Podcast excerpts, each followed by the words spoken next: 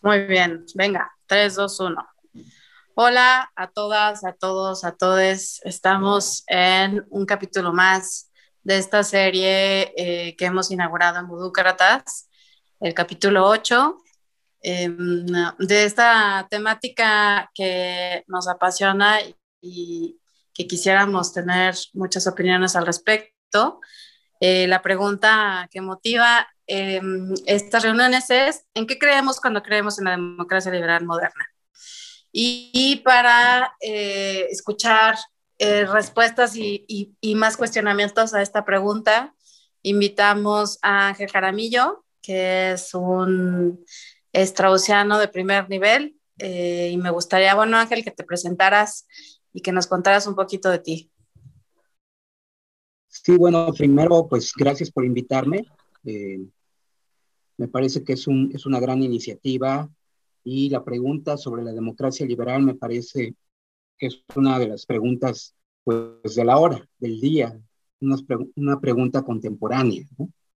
Eh, bueno, sobre mí, pues lo, lo, único que quiero decir es, eh, eh, digamos, mi, cómo empezó mi relación con Leo Strauss como, como autor.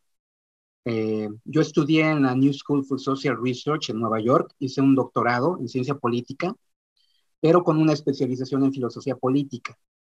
Eh, la, la, New School for Social Research, digamos, en los últimos años, es más bien famosa por gente que estudia teoría crítica, ¿no? Digamos, gente que esté eh, interesada en la obra de Adorno y de Horkheimer. Y no tanto es una escuela straussiana. Lo que pasa es que Leo Strauss dio clases en la New School for Social Research por 10 años, en la década de los 40, ¿no? Pero en los 50, al, al inicio de la, de la, década de los 50, eh, fue transferido, más bien decidió irse a la Universidad de Chicago. Y ya, y ya en la Universidad de Chicago es donde él creó, eh, digamos, la, la, la, escuela straussiana, ¿no?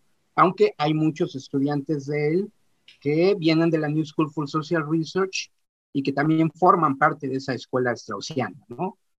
Entonces, digamos que yo soy parte, por, haber estudiado en un lugar donde dio clases Leo Strauss por 10 años, pues me considero también parte de, ese, legado, ¿no? Luego yo estudié y luego yo hice mi tesis de doctorado con, con un eh, estudioso alemán de Leo Strauss, que se llama Heinrich Mayer, que ha escrito mucho sobre Carl Schmitt, sobre Leo Strauss, últimamente sobre Maquiavelo, sobre Nietzsche. Y bueno, eh, digamos que yo me considero eh, un straussiano, digamos, del, del, ala, del ala europea, más que del ala norteamericana, ¿no? Y esas distinciones entre lo norteamericano y lo europeo me parece que son fundamentales, ¿no? Sí. Ajá.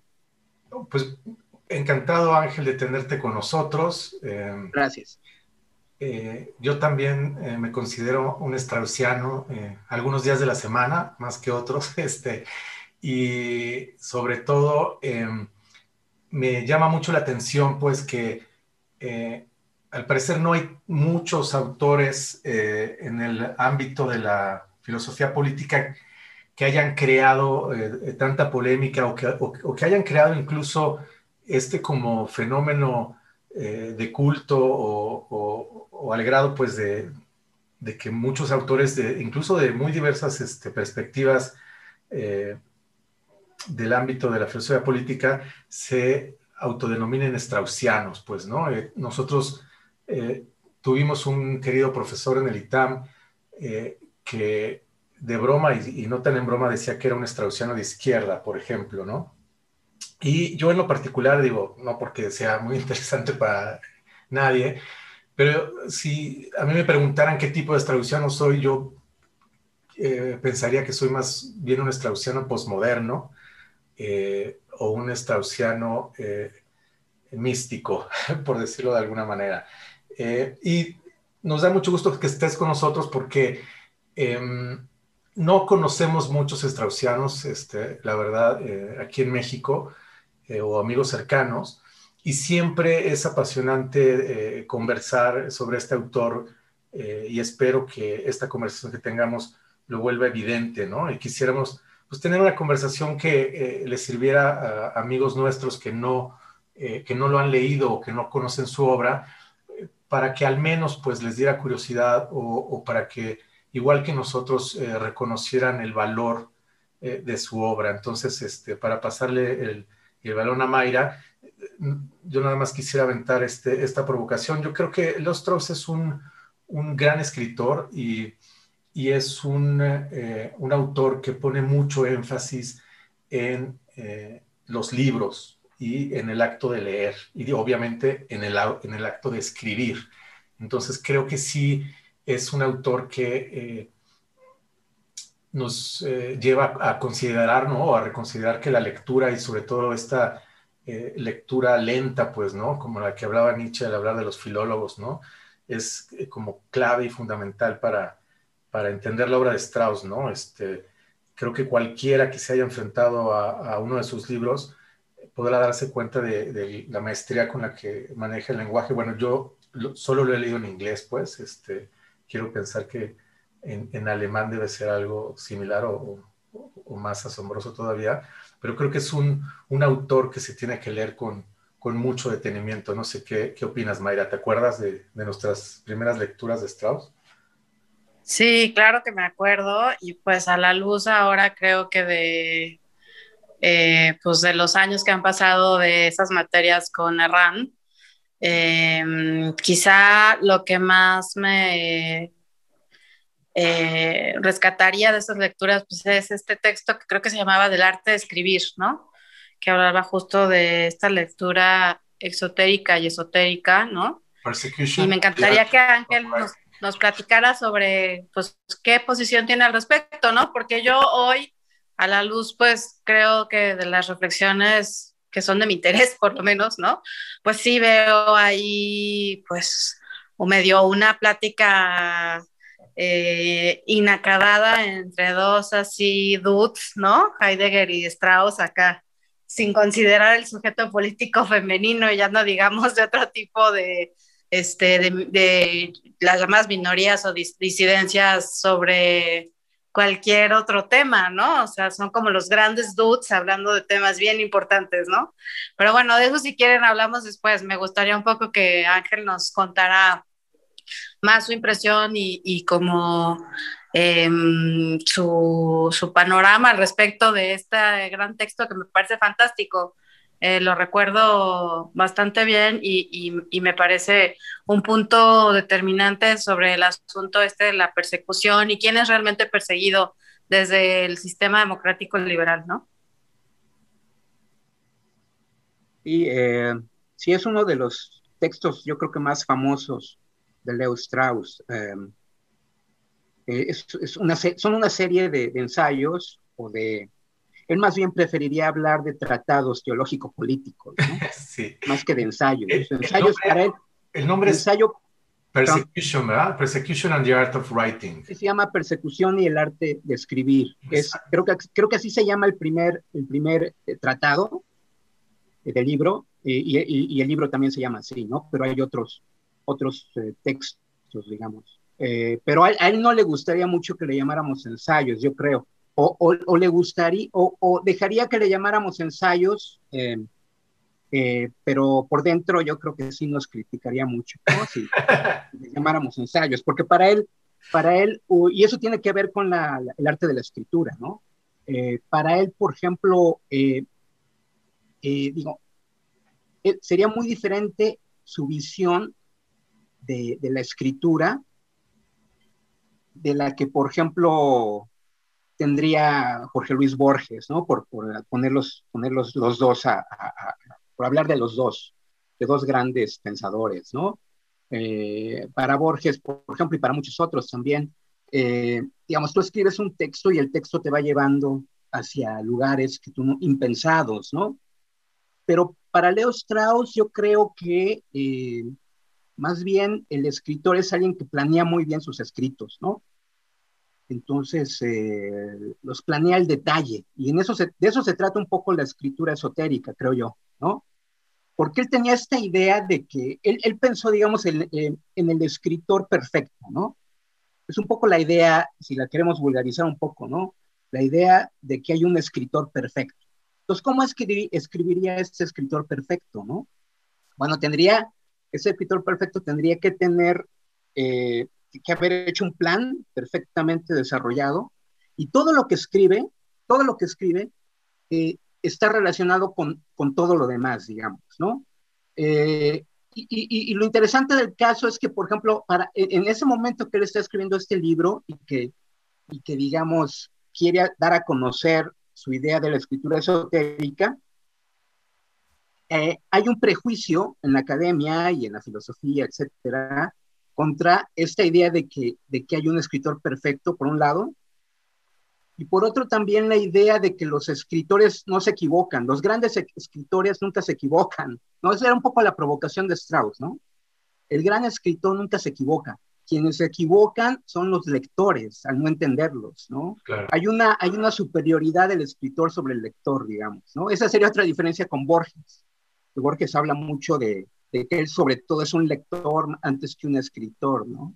Pero eh, Strauss, la provocación de Strauss en su tiempo y que sigue siendo, creo que válida hoy, es la idea de que, por ejemplo, eh, cuando leemos un texto de Maquiavelo o, un texto de, no sé, de Platón, dos de sus autores favoritos, sobre los que escribió eh, importantes textos, y encontramos alguna cosa que nos parece, digamos, contradictoria o paradójica, lo que debemos hacer como lectores es es primero pensar que, que un gran escritor no se, no se equivoca y lo que, y lo que parece un, un error es un error nuestro y entonces tenemos que leer y releer y releer hasta que le entendamos bien al, al, escritor, al filósofo, ¿no? Claro. Eh, entonces es parte de la provocación de Strauss, que en su momento fue muy polémico este escrito, eh, porque, porque en parte también existía existía esta idea de que eh, era, digamos, hay, otra cosa con la, a la que él se opone es esta idea de que hay un progreso, ¿no? De que hay un, digamos, una, de que los lectores de hoy son superiores a los lectores de ayer, ¿no? Porque conocemos más cosas, porque tenemos una mejor idea de la ciencia, por ejemplo, ¿no? O sea, eh, digamos, nosotros conocemos más de la ciencia, aparentemente, ¿no? que, por ejemplo, Platón o, o, Maquiavelo, porque pues ahora tenemos más conocimiento de la tecnología, etcétera, ¿no? Exacto. Eh, pero ese es un prejuicio, digamos, liberal. Moderno. Un prejuicio moderno, eh, liberal, progresista, ¿no? Y entonces él quiere regresar, digamos, a la idea de que se pueden escribir grandes textos filosóficos a en cualquier momento y un texto que se escribió hace, no sé, mil años, que puede ser superior a un texto que se escriba ahora por las mejores mentes de hoy, ¿no? Exacto. En, este punto me gustaría interrumpirte para eh, platicarle a nuestros amigos que no conocen la obra de Strauss que eh, en la obra de, Strauss hay eh, constantemente una mirada hacia el pasado, hacia las tradiciones premodernas sobre todo. Y Persecution and the Art of Writing, o este, el arte de escribir y la persecución, tiene que ver mucho con eh, este tema del esoterismo. ¿Y, a qué se refiere o cómo, cómo, lo entiendo? Él hablaba de que las grandes mentes eh, tenían al menos dos niveles ¿no? este, eh, para escribir en términos de, verdad o realidad. Una, la exotérica, pues, que es una lectura que, que cualquiera puede tener acceso en términos de su sentido, pues, y la esotérica, que es esta idea de que se puede escribir entre líneas, o sea, que hay una verdad y hay un sentido eh, que está cifrado de alguna manera y como esta, esta frase que usa en muchos momentos, ¿no? Que hay, quienes tienen oídos para, para escuchar esa verdad, pues, ¿no?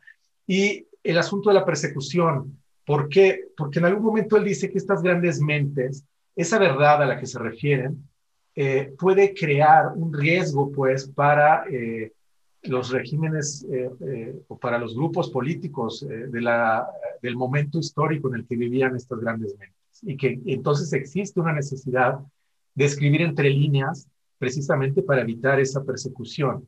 Entonces, claro, esto genera polémica por muchos aspectos, pues, ¿no? Y en, este momento me acuerdo mucho de una, una autora, creo que eh, ella da clases en Canadá o en algún momento dio clases en Canadá, se llama Sharia Drury, no sé si, si, si le suene. Creo que ella ha hecho toda una carrera justamente de criticar a Strauss eh, y en algún momento eh, me topé con sus textos y me, me, entretuve mucho porque me pareció muy interesante lo que ella decía en términos de que si uno abre la posibilidad a que Strauss, incluso él mismo, ¿no? no solo reconocía la escritura entre líneas entre estas grandes mentes, sino que él mismo podía o, o, recurría pues a esta misma manera de escribir, entonces este, este asunto de los straussianos pues podía llegar a, momentos tan absurdos de argumentaciones en términos de que pues solo los alumnos que tomaron clase con él, ¿no? Casi, casi que estuvieron en el aula con él y que recibieron eh, este, casi gestos eh, o mudras, como dirían los hindús, eh, en sus lectures, en sus conferencias, en sus tratados, pueden realmente descifrar el significado y el sentido eh, de la verdad straussiana, pues, o del tratado straussiano, pues, ¿no? Entonces, digo, a mí siempre me apasionó mucho esto porque me parecía, primero, claro, uno lee la obra de Strauss y la manera en que escribe es, fenomenal, pues, ¿no? Eh, y, también siempre está alrededor de él esta, eh, esta crítica de que su interpretación de, los, de, las viejas tradiciones, su misma interpretación de, de Platón o de Sócrates, es una interpretación que desafía los cánones, ¿no? O, el, los convencionalismos, ¿no? De la academia. Entonces, digo, eh, eh, cuando yo digo que me considero un estraussiano posmoderno, pues, pues es que parece que también hay muchos autores por ahí que le atribuyen a él una interpretación de Sócrates como una especie de posmoderno de closet, pues, ¿no? Y en este punto me gustaría eh, platicarle a, nuestros amigos y amigas que Ángel eh, escribió un libro que tendremos eh, ahí el link en nuestra página, justamente sobre Strauss y Nietzsche.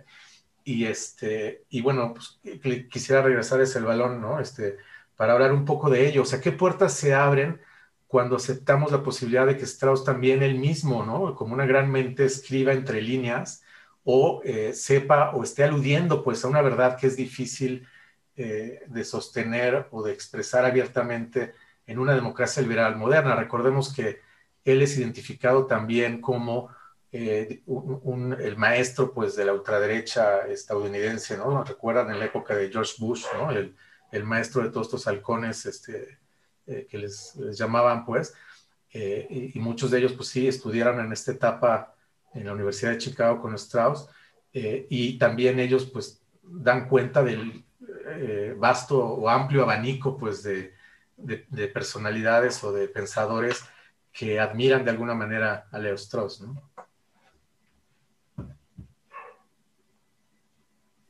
Sí, eh, bueno, yo un, poco como, como el mosquito en una playa nudista, no sé bien por dónde, por dónde empezar a, responder, a responderte, porque planteaste varias, eh, varios eh, temas muy interesantes, ¿no? a mí me gustaría hablar de lo que yo creo que son los fundamentos del, esoterismo, ¿no? En Strauss. Y luego, si quieres, ya hablamos de la parte de la, su relación con la democracia liberal. Claro, claro. Eh, porque están relacionados, creo yo, ¿no? Sí, total. Sí, la, la, la, escritura esotérica para mí, y hay muchas, obviamente aquí hay muchas interpretaciones, ¿no? Y te estoy dando la, mía, pero también comparte mucha otra gente es que eh, se, funda en la idea de que, de que hay, una, hay, una, hay una tensión, una tensión entre la filosofía, por un lado, y la sociedad, por el otro. Eh, el filósofo, por ejemplo, lo que busca, y, eso es un poco, eh, digamos, la, biografía de Sócrates, pero la biografía de otros, de otros grandes filósofos también, el filósofo lo que busca es la verdad, ¿no? La verdad y no le importa eh, cómo llegar a ella y, eh, digamos, en un inicio no le importa también la manera de llegar a ella y la manera de comunicar esa verdad, ¿no? Mientras que a la sociedad no le interesa la verdad, ¿no? a la sociedad le interesa, digamos, podríamos decir la vida, la vida, ¿no? O le interesa, a la sociedad le interesa eh, el orden político, ¿no? Entonces, digamos, la interpretación que Strauss hace de, del juicio a Sócrates, del, juicio que le hace la ciudad de Atenas a Sócrates, es esa precisamente, ¿no? Eh, la tensión permanente que hay entre la filosofía, por un lado, que busca la verdad, y la, y la, la sociedad, que a lo mejor a, la sociedad le pueda afectar en su vida, en su vida eh, política, eh, conocer la verdad, ¿no? Porque hay verdades que son peligrosas, digamos, ¿no? Lo podríamos decir así, ¿no? Eh, y entonces, digamos, la, la, escritura esotérica lo que hace, de acuerdo con Strauss, es, tú en un texto lo que haces es, al mismo tiempo que le estás escribiendo a la sociedad. Un filósofo quien quiera, quien quieras, quien quiera ustedes que sean, ¿no? Rousseau, Nietzsche, Maquiavelo, lo que están haciendo es escribirle al menos a dos, pero puede ser que a más, ¿no? A dos, a dos tipos de, eh, de destinatarios, de destinatarios, si lo quieres ver, ¿no? Uno es la sociedad, entonces el filósofo va a buscar, digamos, como filósofo, mejorar, mejorar eh, mejorar a la sociedad, por ejemplo, ¿no? Entonces, a lo mejor eh, el contrato social, por ejemplo, de Rousseau, es un libro que va dirigido en parte a la sociedad, para mejorar a la sociedad de acuerdo a lo que Rousseau piensa que debe mejorar la sociedad, ¿no?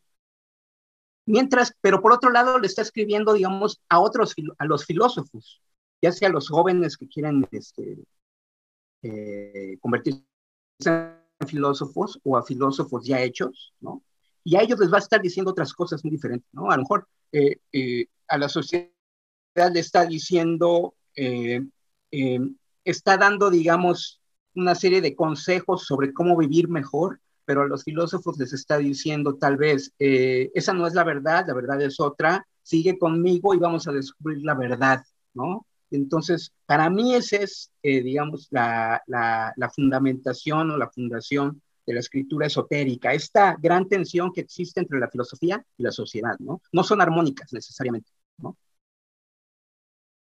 Ok, sí, eso, e, ese, ese punto eh, es muy interesante y me recuerda que la obra de Strauss eh, parece ser como un juego de tensiones, ¿no? O sea, él mismo describe eh, la cultura occidental como una tensión entre Atenas y Jerusalén, ¿no? Entre la razón eh, y la revelación, pues, ¿no? Y él mismo como personaje también pareciera ser, eh, no sé si decir una persona tensa, pero él, él es un judío eh, que abraza su, tradición, pero también se asume con, como un filósofo o amante de la filosofía, porque él mismo dice que, pues, que no podemos aspirar a ser, a ser filósofos, ¿no? Este, aunque, aunque eso podría ser un acto de modestia también, ¿no? Es que eso es lo divertido, bueno, yo creo que es divertido con Strauss, pues, ¿no? Que justamente pareciera que su obra crea una maquinaria eh, justamente de tensiones y paradojas, eh, y que uno, y bueno, y luego si le agregas este ingrediente, ¿no? De que él asume que el, el auténtico filósofo reconoce el carácter elusivo de la verdad, ¿no? Y que, y que sabe que la teoría del filósofo nunca termina y que no debe de terminar, pues, ¿no? Porque si termina, significa que ya no eres un filósofo, que ya te equivocaste, ¿no? Entonces, este, e, e, e, esto, eh, y me recuerda muchas de las conversaciones que hemos tenido, Mayra, a lo largo de los años, eh, eh, creó en nosotros, pues, esta manera de pensar, esta manera de cuestionarlo todo, de sospechar de, de nuestras certezas, de nuestras más profundas convicciones, casi como una especie de higiene mental o, o cultural o espiritual, pues, ¿no? Y yo creo que eso, eh, en mi caso, se lo debo mucho a, la impresión que creó eh, Leo Strauss eh, o las lecturas de Strauss y, lo que compartimos y todas esas sensaciones.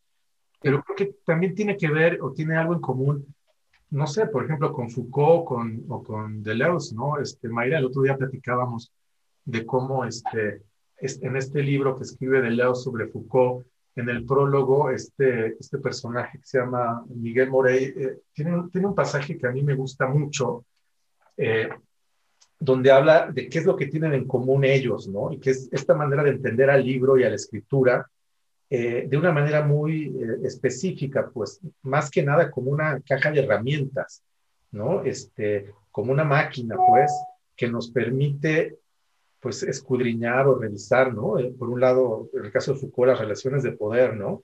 Eh, y en el lado de, de Deleuze, este, pues esta manera de entender al libro ya no como una especie de eh, obra acabada, ¿no? O, una obra que cree una imagen del mundo, pues, sino más bien con una, pues sí, con un instrumento utilitario, pues, ¿no? Y este, más que nada como eh, una, una cosa que tiene que operar siempre en relación con, con la otredad, ¿no? O sea, con otros libros o con el mundo en sí, ¿no?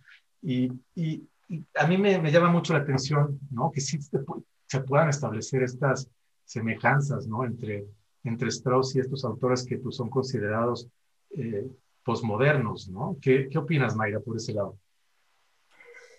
Eh, pues es que cuando pienso en esta, en este dilema, digamos, en el que plantea Strauss como esta comunicación, ¿no? Eh, a los filósofos y entonces, a, digamos que al vulgo le dices una cosa, ¿no? Y entre líneas estás formando una comunicación por lo menos este, para algún ilustrado o sabio o lo que sea, filósofo, ¿no? Que sí entienda, digamos, entre líneas lo que está planteando, eh, los dilemas en, los que se mete Strauss, ¿no? Que sobre todo yo pienso en el de la persecución, ¿no? O sea, ¿por qué escribir así, ¿no? Y, y, bueno, la respuesta está sobre todo pues en su condición judía, ¿no? Pero de pronto me, me resulta un poco, digamos, me, me, me salta un foco rojo pensar que todo ese dilema está eh, circunscrito a una idea de lo masculino, digamos, ¿no? O sea, donde eh, no encuentro que de ninguna manera haya la oportunidad de pensar que esas entrelíneas, ¿no? Estén diseñadas o estén pensadas para alguna este, filósofa, digamos, ¿no? O filósofe. Eh, y en ese sentido, pues sí, me da, me, me, me da de pronto el, el, híjole, no sé qué pensar de Strauss hoy, ¿no? Eh, de pronto también pienso, no sé, en el libro este que escribió para contestar a Heidegger, ¿no? Natural right, o sea, ya ahí ya me hago cortocircuito, ¿no? O sea, ¿qué es el natural right, no? Eh, no sé, a mí me gustaría que, que Ángel ahondara un poco más en eso y que nos contara él desde esta, digamos, tradición straussiana, qué piensa al respecto de, pues, de estas preguntas que se le pueden hacer a las propuestas de Strauss. Antes de que nos conteste Ángel, o sea, yo estoy entendiendo que hay como un asunto muy de club de Toby, ¿no? De que son, como tú dijiste, puros dudes hablando. Sí, absolutamente, puros vatos, ¿no? Digo, en este momento, antes de, pasar el balón, Ángel, recuerdo que hay una frase muy famosa de Hannah Arendt, ¿no? Sobre Strauss, que es durísima, ¿no? Este, la verdad es que no la, no la recuerdo en este momento, pero yo siempre la relacioné con esta otra frase de, de, de, Groucho Marx y, y, que creo que luego retomó, creo que Woody Allen, de yo no pertenecería a un club que me admitiera como su socio, ¿no? No, no sé en este momento si tiene que ver, o si Ángel, tú recuerdes esa frase famosa de Hannah Arendt, donde eh, pues era una frase descalificadora y que tenía que ver eh, pues con esta relación de Strauss con Heidegger, pues, ¿no? Y obviamente con el hecho de que Heidegger pues haya aceptado ser rector, ¿no? Este, de, la universidad, no, no recuerdo si era Friburgo, este, pues durante el nazismo, ¿no? Pero bueno, te paso el balón, Ángel, con estas preguntas de Mayra también. Sí. Bueno, lo que puedo decir de, lo que dice Mayra, lo primero que se me ocurre es decir que eh, en los últimos años, pues ha habido varias mujeres, ¿no? Que han, que, que se considerarían ellas mismas straussianas, digamos, ¿no? En Europa, en Estados Unidos, y yo pues creo que tiene que ver un poco con pues los, el cambio de los tiempos, ¿no? Eh, ahora pues eh, lo hemos visto, las mujeres están cada vez más, eh, digamos, emancipándose por un lado y por otro lado pues entrando en, en, digamos, en, um, campos donde antes nada más había hombres, digamos, ¿no? Es cierto, por ejemplo, en los 50, 60, 70, pues los, los en el caso de Strauss, pues había, había eh, prácticamente no había ninguna mujer, ¿no?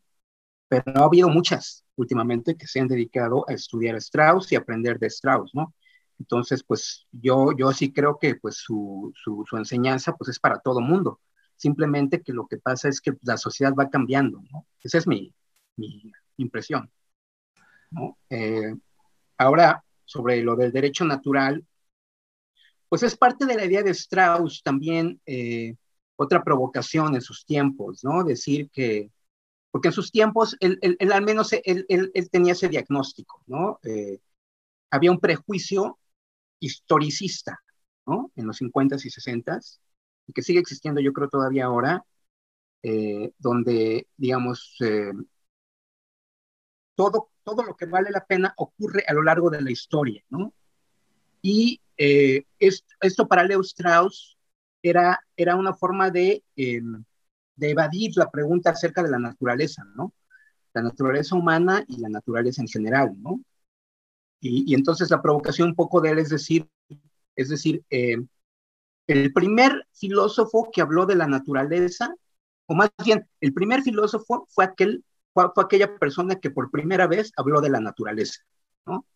Y luego dice, porque la naturaleza como discurso filosófico, o, como discurso más bien, como discurso, no existía antes de la, de, la invención de la filosofía. Entonces, digamos, hay una relación originaria, ¿no? Entre la filosofía y la pregunta por la naturaleza. Eh, él, por ejemplo, dice que no existe una palabra equivalente a naturaleza en la Biblia. La Biblia simplemente no habla de la naturaleza. Para que hables de la naturaleza tienes que volverte filósofo, un poco su idea, ¿no? Y entonces, pues eh, ahí es cuando empieza él a preguntarse sobre la idea del derecho natural, si existe un derecho natural. Yo creo que él, él, él simplemente está haciendo la pregunta más que contestar, como un poco es el espíritu de, de, estas eh, conversaciones, ¿no? Exacto. Investigar, investigar si existe algo que se llama derecho natural, ¿no? Y eh, dejar abierta la pregunta, porque pues para él, como ya lo dijimos, como filósofo, pues lo que hay son preguntas más que respuestas, ¿no? Exactamente. Estamos llegando a la mitad de nuestro episodio eh, y cuando regresemos, eh, nos gustaría hablar un poco de cómo Strauss, él, habla de que a lo largo de la historia han existido grandes mentes y que si uno tiene suerte, pues en, tu siglo, pues, por, creo que lo decía de esa manera, eh, tendrías suerte de conocer una gran mente, ¿no? Y al parecer, eh, la gran mente que, reconoce Strauss es Heidegger. Eh, y Heidegger crea una fascinación en Strauss. Hay por ahí también un pasaje memorable donde compara a Heidegger con Weber, Weber perdón, y, y básicamente dice algo así como que prefiere eh, limitar la comparación a que no hay comparación. Pues creo, creo que de paso le llama pigmeo a Weber, ¿no? Este, comparándolo con Heidegger. Pero lo que reconoce Strauss en Heidegger es justamente el más grande obstáculo eh, para la existencia de la filosofía, pues, ¿no? O sea, él le atribuye eh, este gran enemigo, ¿no? Este, de, de, las condiciones de posibilidad de la filosofía, que es el historicismo. y parece que no hay otro autor que tome más en serio a Heidegger que Leo Strauss, y pareciera pues incluso que eh, Natural Right and History, pues esta obra que además semeja eh, o hace este guiño al título de Ser y Tiempo, pues es justamente este intento como decir, bueno, si no podemos decir o no podemos responderle a Heidegger en sus términos, ¿no? O tomando en serio estas justas estas preguntas que, eh, que abre Heidegger, pues entonces significa la victoria del historicismo sobre la filosofía y la filosofía política. Entonces, ahora que regresemos, eh, pues vamos a, a empezar por ahí.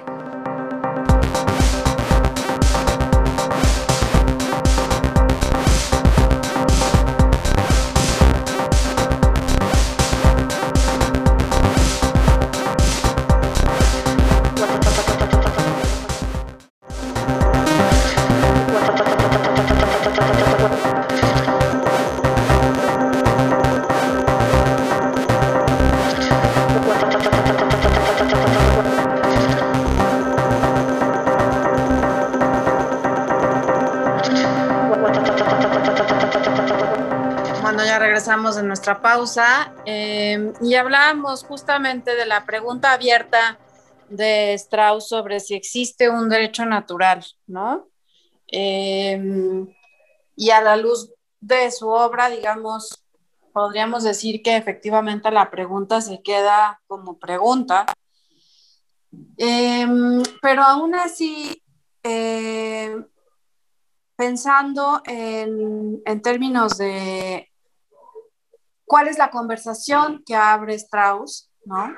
Em, con quienes interpela, digamos, o cuáles son sus visiones, por ejemplo, de los, los este, grandes maestros de la sospecha, ¿no? O sea, que son todos, eh, todos hombres, digamos, ¿no? Todos eurocéntricos, es decir, hay preguntas en Strauss definitivamente muy interesantes, pero siempre hay esta pregunta circunscrita Em, a un punto, digamos, hiperoccidentalizado, ¿no? Eh, donde creo que, que no da lo suficiente para decir que es producto de su tiempo, ¿no? Porque estamos hablando pues de un hombre que quizá la producción más importante de su obra está en los 40 y en los 50, donde ya había muchísimas pensadoras este, pues escribiendo obras importantísimas, ¿no? Está Simone Weil, está Simone de Beauvoir, está Hannah Arendt, y sin embargo la interlocución siempre es a través de, de, de, de digamos, estas grandes mentes, ¿no? De estos grandes filósofos que necesariamente son todos hombres, este, y todos los apellidos que les queramos poner, este, desde este lugar eh, desde donde podemos ya ponerle nombre a las cosas y hablar más directamente sobre eh, colonialismo, patriarcado, ¿no? Etcétera, etcétera, etcétera. Entonces, ¿tú qué, qué piensas de eso, Ángel? ¿Cómo ves, digamos, que Strauss haya abordado desde ese lugar donde pareciera que por un lado está hablando desde una disidencia, que es el judaísmo específicamente, pero por otro lado solo quiere estar en la conversación con el canon, básicamente, ¿no? Bueno, lo primero que, quiero, que habría que decir es que, pues, no, Leo, Strauss, pues, no es un, no es un, eh, digamos, filósofo que nada más haya, hubiera considerado lo que conocemos como el canon occidental, ¿no? Porque se metió a estudiar muy bien a, los falasifa, es decir, a los filósofos árabes. Al-Farabi, ¿no? O sea, Al-Farabi, ¿no? Maimónides, los judíos, ¿no? que tampoco, que pues también eh, estuvieron fuera de este canon por mucho tiempo. Él introduce nuevas figuras al canon, de hecho, ¿no? Eh, sobre todo estos, estos grandes filósofos árabes que, eh, que él estudia muy bien y que, que, conoce muy bien, creo que aprendió árabe para, para, para entenderlos. esa es otra cosa, otra característica de Leo Strauss, ¿no? Que aprendió varios idiomas, tenía cierta facilidad para leerlos, ¿no? Y también para hablarlos, hasta donde tengo entendido.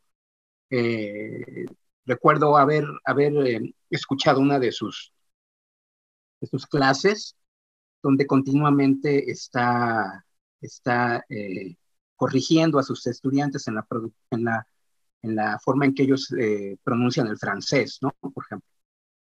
Entonces, bueno, lo que quiero decir es que pues Strauss no, no, no es, digamos, el, el, típico académico eh, solamente dedicado al canon occidental, ¿no? Él, de hecho abre, abre el canon eh, fuera de Occidente. Que es muy importante eso, esa, esa parte de Strauss, ¿no? Ahora, otra parte también interesante es cuando habla de Heidegger, cuando en, su, en sus eh, escritos sobre Heidegger y sus comentarios sobre Heidegger, una cosa que le, digamos que le, le parece muy interesante de Heidegger es el diálogo que tiene Heidegger con eh, la tradición del, extremo oriente, ¿no? La, tradición china, la, tradición japonesa. Y, y, él lo que dice es, bueno, yo no me puedo meter a eso porque no, pues no conozco esas, esas eh, regiones, ¿no?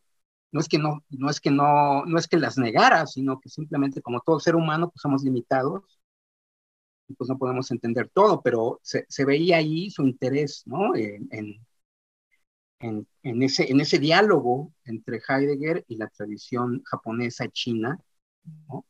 Eh, que incluso hay una parte muy interesante donde Leo Strauss dice eh, que, digamos, para entender a Heidegger hay que entender, hay que entender el, último fin de Heidegger era establecer un, un, un, diálogo entre Occidente y Oriente, ¿no?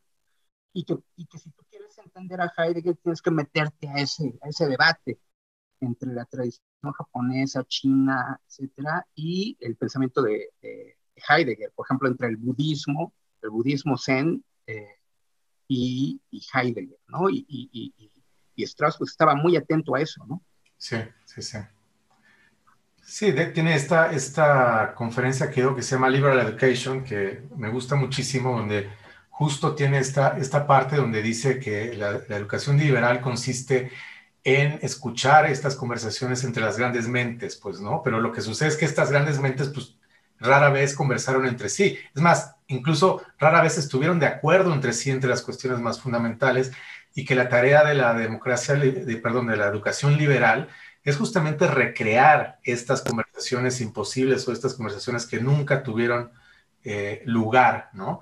Y que eh, desafortunadamente, bueno, que estas, estas grandes mentes o estas conversaciones, pues no deberían eh, limitarse a Occidente y, que, digamos, lo que lo limitó, pues, es, en su momento, pues, fue el, el, asunto de, pues, de que no, él entendía, por ejemplo, él se refiere a los lenguajes de India y China, pues, ¿no?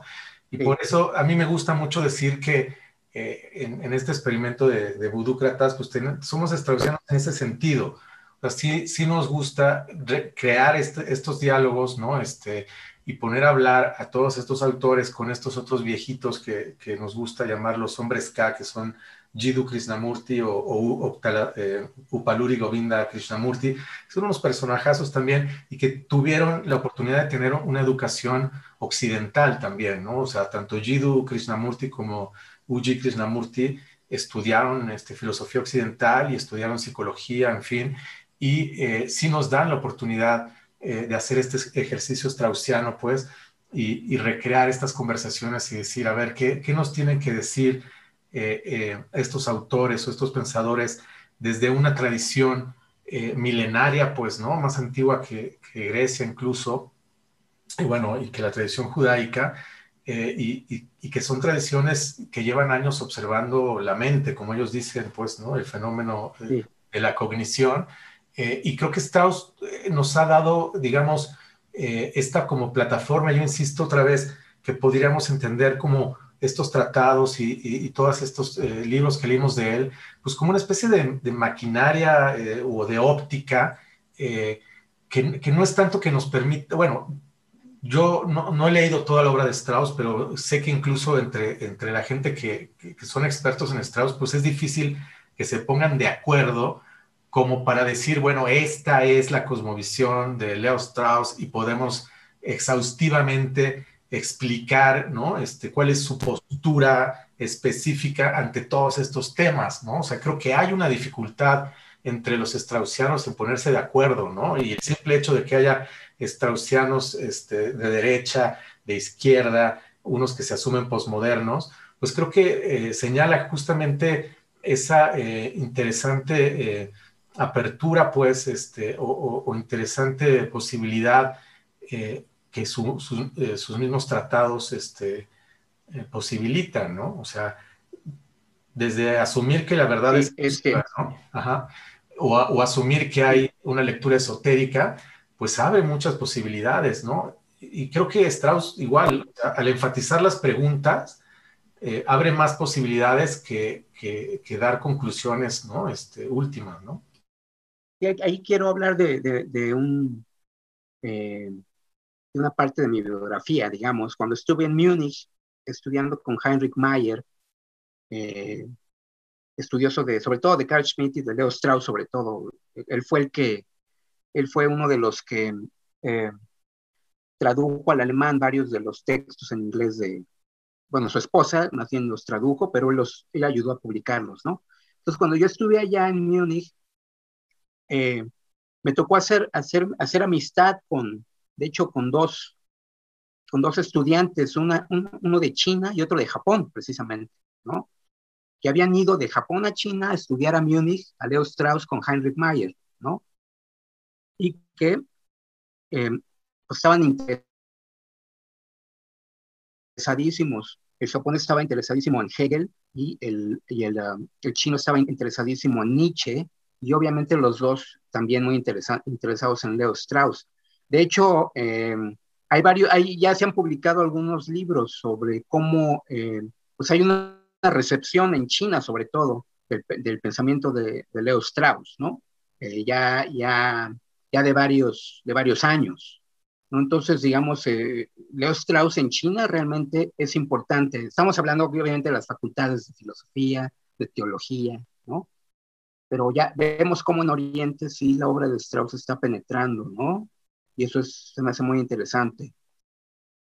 Eh, y, y, sin embargo, a mí como que me queda esta tarea, eh, Mayra, ¿qué opinas de, pues, hacer más bien también una lista de, de autoras, ¿no? Este, porque, digamos, cuando decimos que Strauss está en el margen o, o critica el canon, de todas formas persiste esta idea de que hay como más hombres hablando de Strauss, ¿no? Eh, y como nos dice Ángel, pues eso ha cambiado ya a lo largo de los años. Digo, yo eh, así, este, como de referencia rápida, pues solo recuerdo esta eh, Shaya Drury, pues que, eh, que sé que este, está en alguna universidad en Canadá y que ha publicado ya muchos libros. Ella es muy crítica de Strauss, pues digamos, no, no es, no creo que se considere straussiana, este, más bien creo ella que... No, ella no, pero por ejemplo hay una, hay una mujer que se llama Catherine Zucker, que es una estudiante, ella estudió con Strauss, que se considera straussiana y que ya tiene una obra muy, muy, muy grande, ¿no? Fabuloso. Por ponerte un ejemplo. Pues, en Francia también conozco el caso de una francesa eh, que, que pues es, es, es, otra, otra disciplina pues, de Strauss, ¿no? Este, y hay varias otras. Estaría muy interesante que como ejercicio eh, nos, nos ayudaras como a tener una alguna bibliografía ahí, este, o una lista de autoras para, para explorar, ¿no? Y para poner también en nuestro sitio y para quienes estén interesados eh, en, en, en, ver, pues, este, o aportar este otro ángulo, porque creo que lo que dice Mayra es muy interesante, pues, o sea, sí parece que al principio, pues, era una conversación entre puros hombres, ¿no? Pero, pero mira, yo, yo como lo entiendo, como lo, como lo entiendo, es este, la, eso, porque eso de Stra lo de Strauss también se podría hablar de muchos otros filósofos, ¿no? Hay, eh, eh, si, si, tú haces un, si se si hiciera un, seguramente un, sí. un, recuento de cuántos, de cuántos hombres leen Adorno, es, es, han escrito sobre Adorno, por ejemplo, o sobre Marx, o sobre Hegel, casi cualquier filósofo hay más hombres que mujeres, pero yo creo que eso tiene que ver con, precisamente con el eh, que estamos viviendo, como decía Octavio Paz, que el feminismo eh, es, un, es una, un fenómeno de larga duración, ¿no? De long durée. Eh, y, y, y, que estamos a lo mejor en los primeros, primeros eh, dece, decenios de, de, de, esa gran revolución, ¿no? Entonces, tiene que ver más bien con la sociedad, más que con, porque yo como lo entiendo, y, y, eso lo vi también en Múnich cuando estaba allá, es, es la idea de que todo, es, todo mundo es elegible para, para la filosofía, ¿no? Eh, todo el que quiera. Eh, es, es, yo, yo, yo entiendo, por ejemplo, a la filosofía y a Strauss como filósofo como un salón de clases donde cualquiera puede entrar, ¿no? Y, y no hay. Eh, de hecho, esa, eh, la filosofía es algo universal, ¿no? Para, claro. Desde mi punto de vista. La filosofía es algo universal y solamente se puede entender desde la universalidad, es decir, desde, desde el todo, ¿no? Entonces, no, nadie, nadie, si, si eres un filósofo y, y, tú, le, y tú eh, estás en un salón de clases, en, en, en, retomando esta metáfora ¿no? del salón de clases. Tú eres un profesor filósofo y le cierras, la, suponiendo que no hay eh, restricciones de tipo este, legal o académico, lo que sea, ¿no? y que todo el mundo puede entrar, y, tú le dices a alguien, tú no puedes entrar porque eres mujer o porque eres este, de cualquier color, de cualquier raza, eh, ya no estás siendo filósofo, ¿no? O sea, estás negando la filosofía. Sí, yo, yo, yo, estoy de acuerdo. Me gusta pensar que esa es la, la, mejor manera de entender a la filosofía, pues, ¿no? No, yo, yo creo que no hay otra manera de entenderla, porque, porque la filosofía es, es, en términos de diálogo, por ejemplo, que es donde la filosofía, pues por eso son, Platón escribió unos diálogos, ¿no? Eh, la, la, filosofía es un diálogo entre todos aquellos que pueden contribuir al acercamiento hacia la verdad, ¿no? Entonces, eh, si tú, si tú eh, eh, expulsas a alguien de, ese, de esa ágora de filósofo, el esfuerzo hacia la verdad, ¿no? pues se trunque, ¿no? Se.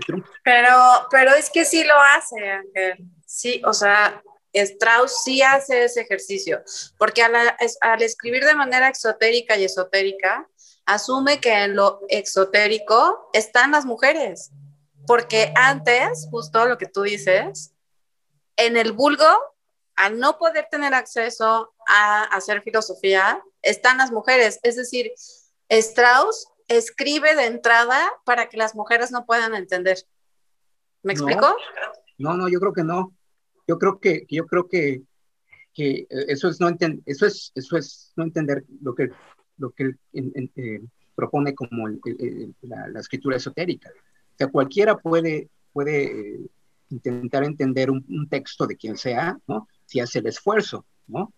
si se convierte, digamos, en filósofo, ¿no? O en filósofa, ¿no? Por eso, pero ¿de dónde haces el esfuerzo?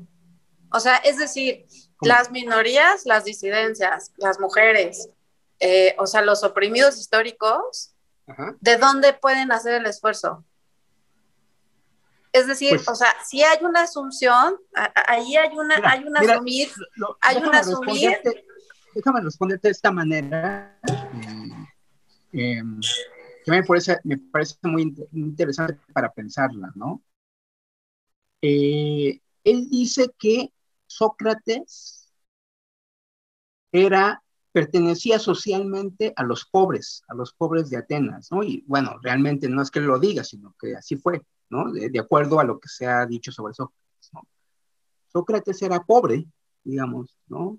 Eh, vivía de sus amigos, sus amigos le daban dinero, le daban cobijo, le daban este, recursos para vivir, ¿no? y él enfatiza en algún, creo que no me acuerdo exactamente en qué, escrito, él enfatiza eso, ¿no? Eh, creo que está debatiendo con alguien y él, está diciendo, pero tú no entiendes a Sócrates, porque Sócrates socialmente es de los oprimidos, ¿no? Es pobre. O sea, si, si tú piensas en términos puramente económicos o sociológicos, Sócrates es un oprimido, ¿no? Y entonces, eh, claro que que, eh, digamos, Sócrates no es un oprimido desde el punto de vista filosófico de su capacidad para, para pensar, ¿no? Entonces, eh, ahí está para mí claramente eh, establecido que, que Strauss totalmente no le interesa el origen, como yo creo que cualquier filósofo, ¿no? No, no te puede interesar a ti el origen de una persona, ¿no?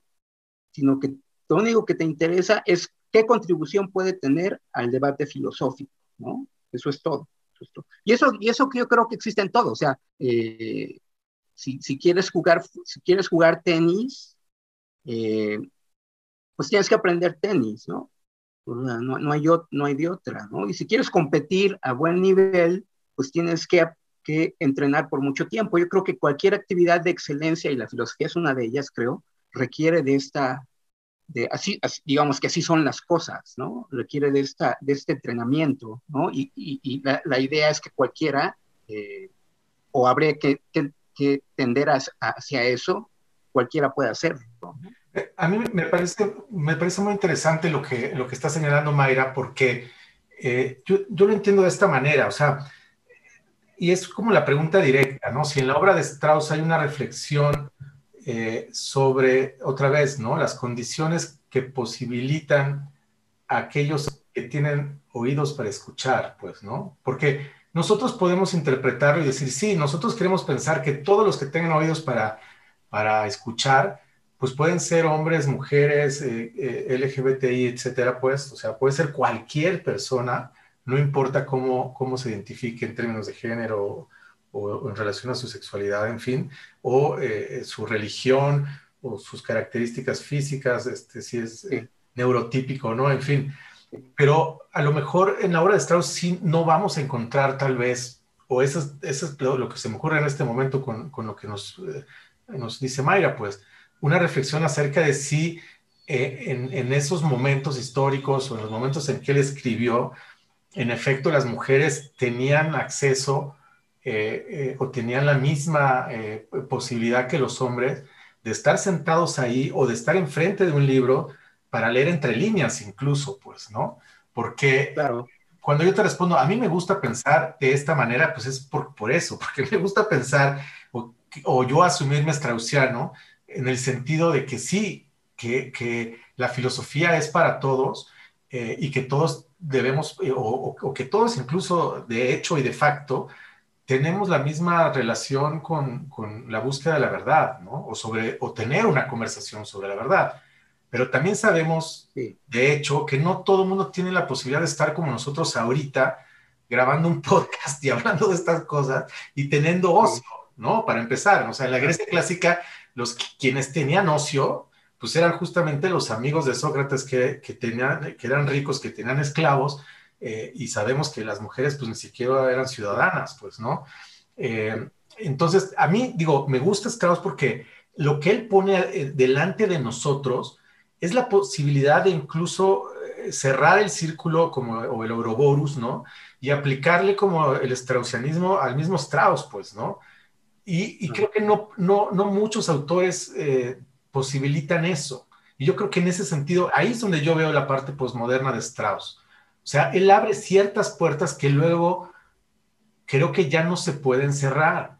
Y esas puertas que abre incluso permiten salir fuera de Strauss o, entrar más profundo a Strauss de lo que él mismo pudo hacerlo en su tiempo y época, porque a mí lo que me fascina de Strauss es que él abre estas preguntas diciendo, a ver, el historicismo lo que plantea es que toda verdad es relativa a su época.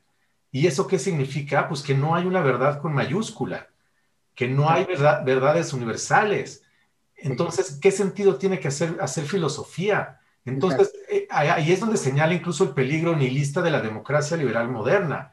La, la democracia liberal moderna para Strauss es una planadora, es una planadora de valores que relativiza todo. O sea, ya no existe una cultura con mayúscula, o sea, está la cultura de, cualquier persona este, que no esté en el psiquiátrico, como dice él, y entonces todo se vuelve relativo.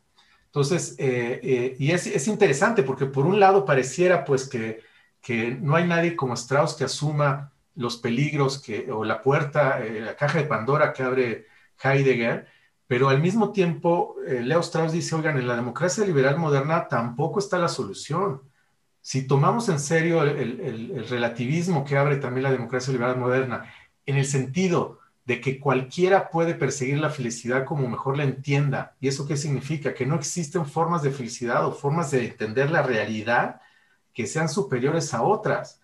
Con eso también se barre la posibilidad de hablar de una vida más noble, por ejemplo.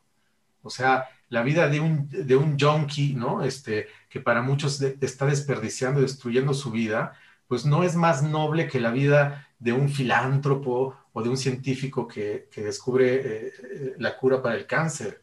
O sea, desde el punto de vista de democracia liberal moderna, no hay una forma de vivir la vida que sea más noble que otra. Y, es, eso también le preocupa a Leo Strauss, ¿no? Eh, y bueno, precisamente estabas hablando hace rato del texto sobre la educación liberal, ¿no? los textos que él escribe sobre, porque no, no, solo hay uno, eh, que escribe en defensa de la educación liberal, es precisamente, él, piensa que esa educación liberal, como él la concibe, puede ser, eh, digamos, una, una cura de ese problema que tú señalas de la democracia liberal. Para la cultura de masas, él dice, la, la, educación liberal es la cura para la cultura de masas, que en el fondo es justamente este relativismo eh, cultural. Exactamente. Exactamente. Pero mira, sobre, para regresar al tema que nos había convocado en un inicio de la democracia liberal, eh, eh, yo creo que es muy interesante, eh, pensando otra vez en hacer preguntas más que respuestas, ¿no? digamos, la relación de Leo Strauss con la democracia liberal, ¿no? Es muy interesante porque es problemática, ¿no?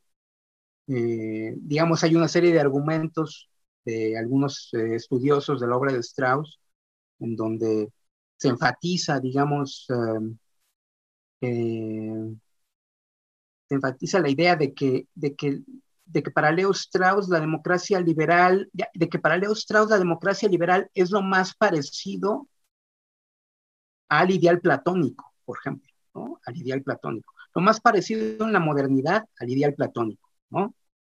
Y es, digamos, un, un, diagnóstico muy positivo en esa interpretación, ¿no? De la, de la democracia liberal en Leo Strauss, ¿no?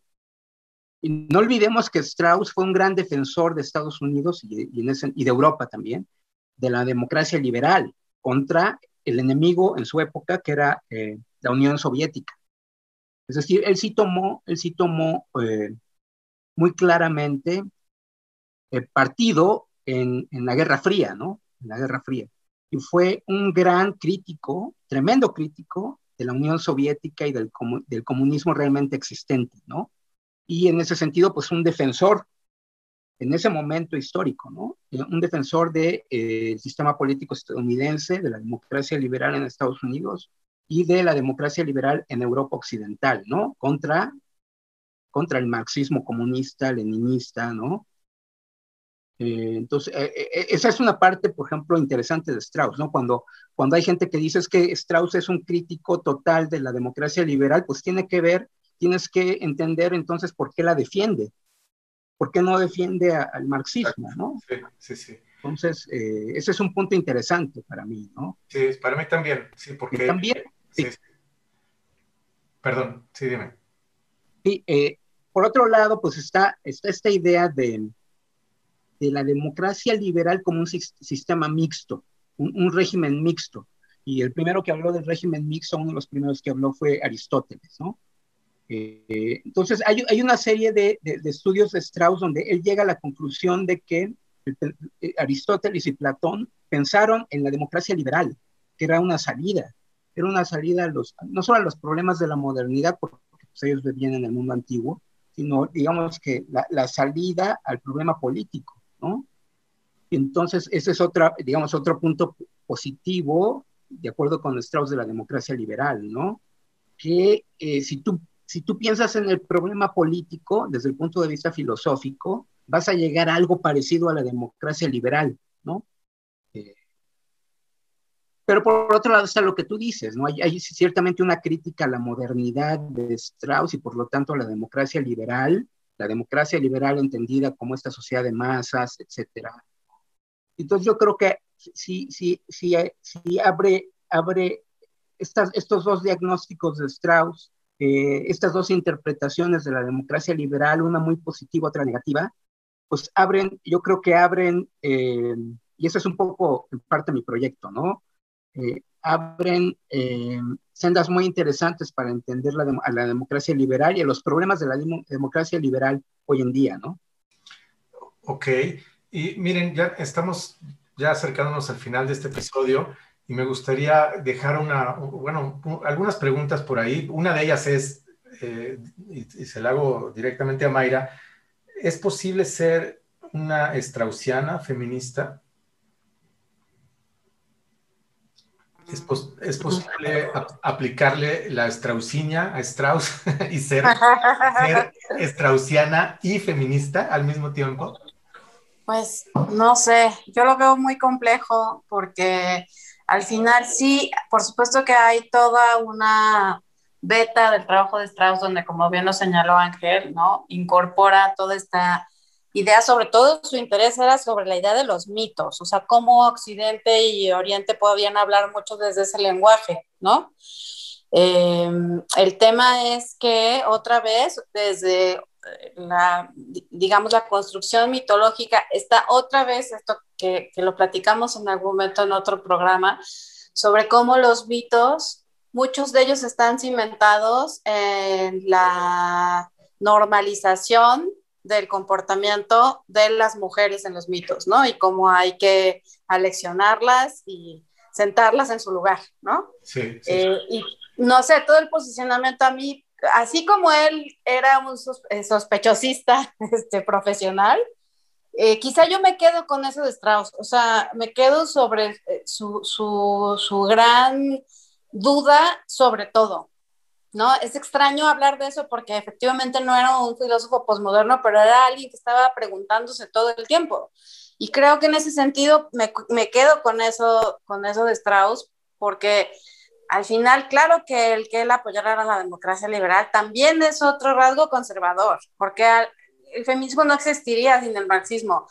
Nunca hubo preguntas al respecto. Eh, eh, eh, creo que en ese sentido, a lo mejor, no sé, a lo mejor Strauss era en ese sentido alguien más ingenuo y pensaba que su posicionamiento sí integraba a todos, pero la realidad es que no, que, a la prueba yo creo de lo que estamos viviendo hoy, no veo como una, ya no digamos una mujer, un tullido, este, alguien transexual, ¿no? Este, eh, o con este tipo eh, de, digamos, de políticas de identidad que, con las que tampoco concuerdo, pues, ¿no? Pero que pueden ser llamados desde esos lugares, estarían incluidos en el proyecto de el hacer filosófico de Straussiano. Entonces, quizá si yo, si yo pensara en, en, una parte del legado de Strauss que, por supuesto, no solo se puede ocupar desde el feminismo, sino desde la filosofía completa, es esta manera que tenía de sospechar de todo, ¿no? De alguna forma, por alguna extraña razón, pareciera que sospecha de sí mismo y al final no, ¿no? Al final creo que él como que se ve al espejo y se reafirma así, este, muy tajante y freudianamente casi, ¿no? Pero yo diría eso. Ok, pues yo, yo voy a tomar tu respuesta como una invitación a investigar. Ese, por ser straussiano, pues yo me gustaría empezar a leer más autoras straussianas. Y yo sigo pensando que la obra de Strauss para mí es, sí es una máquina, o sea, no es un universo acabado, a lo mejor porque soy ignorante y no soy un experto, pues, y me faltan muchas piezas de, eh, del, rompecabezas straussiano, pero lo que he leído de los straussianos expertos, veo que ellos tampoco se ponen en de acuerdo todos, pues, y que hay una gran paleta de, colores de straussianos y que unos parecen tener posturas que eh, tradicionalmente parecieran irreconciliables. Y este es el momento Bruce Lee del podcast, ¿no? Porque siempre aparece Bruce Lee. Bruce Lee eh, murió en 1973, el mismo año que murió Leo Strauss. Eh, el mismo año que nací yo, y para mí Bruce Lee es una figura muy atractiva porque siento que tiene un paralelismo con Leo Strauss, ¿no? Siempre me gusta forzarlo o, ponerlo ahí para ver si no les parece muy exagerado. Bruce Lee fue muy criticado por, su, por la tradición, por, por, por sus, este, por los otros chinos que vivían en San Francisco, cuando él empezó a enseñar kung fu a los occidentales. Pero lo que hizo Bruce Lee fue mezclar todas las tradiciones. O sea, él decía que eh, si uno se quedaba en una sola tradición, uno se cristalizaba, pues, ¿no? Y que eh, y lo que básicamente la obra de Bruce Lee es haber aprendido todas las artes marciales que pudo y luego crear su propio estilo. Y tiene esta frase famosísima que es eh, Be Water, my friend, ¿no? que, bueno, obviamente está inspirada en el taoísmo, porque él también estudió taoísmo, pero para mí es, es, es este, lo voy a decir, eh, Bruce Lee me parece suficientemente straussiano, pues. O sea, es alguien que igual que Leo Strauss eh, desafió la, la, lectura tradicional de, de, los grandes mentes, de las grandes autores, de las grandes corrientes filosóficas, y él con cierta, a lo mejor nos parecería ingenuo por momentos, pero yo más bien siento que con cierta valentía, creó su propia interpretación, creó su propia corriente al grado de que hay straussianos, pues a lo mejor él no, eh, no, era algo que hizo eh, voluntariamente, pues, o conscientemente, eh, pero es una figura de culto, igual que Bruce Lee, y es una figura de culto porque desafió las lecturas tradicionales, y él hizo y escribió su propia versión de Sócrates, este, o, que muchos otros autores dicen, oye, pues esa es tu versión de Sócrates y no, no, no parece que haya toda la evidencia para respaldarla, pero lo mismo lo hizo eh, este, y, lo asumió y, trabajó y construyó esto que yo considero más una máquina que una obra acabada que nos dé una cosmovisión muy concreta, pues, ¿no? Entonces, con esto te regreso el el balón, Ángel, este, pues para cerrar, bueno, para cerrar este episodio, pero no, no cerrar la conversación eh, y sí dejar por ahí más, más preguntas. Celebro pues eh, encontrarte este, en esta conversación, eh, que te reconozcas straussiano pues y que hables también con ese interés y esa pasión de este autor que, que nos gusta tanto. Sí, pues lo que quisiera decir sobre para, un poco para terminar, sobre lo que dices de Bruce Lee y Leo Strauss, que murieron el mismo año. Eh, hay otra cosa que los hace comunes, que creo también es la idea de, que tiene que ver con las artes marciales, pero hay una relación a lo mejor entre artes marciales y filosofía. Exacto. Es la idea del entrenamiento. Exacto, sí. El o sea, si tú quieres realmente competir para, para las artes marciales, tienes que entrenarte, ¿no? La disciplina. La disciplina, y, y, Leo Strauss pues era un gran, súper disciplinado para, la, para el estudio de la filosofía, y es lo que, es lo que, lo que para mí él proponía, ¿no? Eh, y aquí quiero, quiero ya para finalizar eh, hacer eco de, unas, de, una, de, un, de un momento en, una, en una novela de Saul Bellow, eh, que se llama The Adventures of Oggy March, ¿no? donde hay un momento en donde Oggy March, que es el, que es el carácter, el personaje, eh, está, está en conversación con alguien y de pronto sale, sale el tema de la excelencia, ¿no? Y su relación un poco con el sistema político de Estados Unidos, ¿no? Y, y, y March, hay una frase donde, dice, donde él dice, eh, todos debemos ser elegibles para ser nobles, ¿no? Y, yo creo que eso es lo que al final es la filosofía y lo que buscaba Strauss, ¿no? Que todos seamos elegibles para ser nobles. Pero al final, eh, pues va, a depender de cada uno de nosotros si, si, si, si nos esforzamos, como en las artes marciales, ¿no? Si nos esforzamos, todos somos elegibles, pero no todos podemos ser nobles, ¿no? Y, y ese es otro, otro momento que a lo mejor podríamos discutir, ¿no? La relación entre la democracia liberal la idea de la excelencia, la idea de la nobleza, ¿no? Eh, que ahí podría, ese es otro de los grandes temas, y, eso me lleva un poco a hablar de Nietzsche, y podemos hablar después, ¿no? De Nietzsche, que es el que propone, le propone a la democracia liberal eh, la idea de la excelencia, ¿no? Y la de la, autosuperación para mejorarse, ¿no? Pues la verdad es que sí da para hacer una segunda parte, eh, sobre todo si empezamos a hablar de Nietzsche. Eh, y pues con muchísimo gusto nos encantaría tenerte y hacer una segunda parte.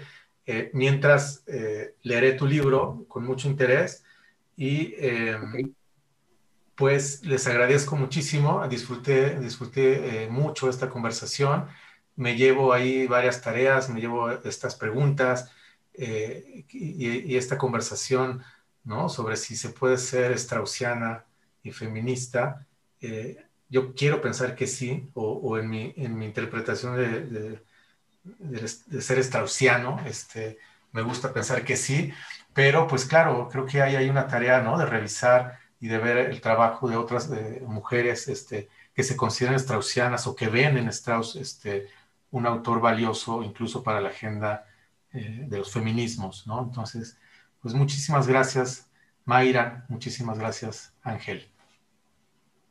Gracias, Ángel, por estar aquí. Del otro lado del micrófono ya no presenté a Alberto Nava.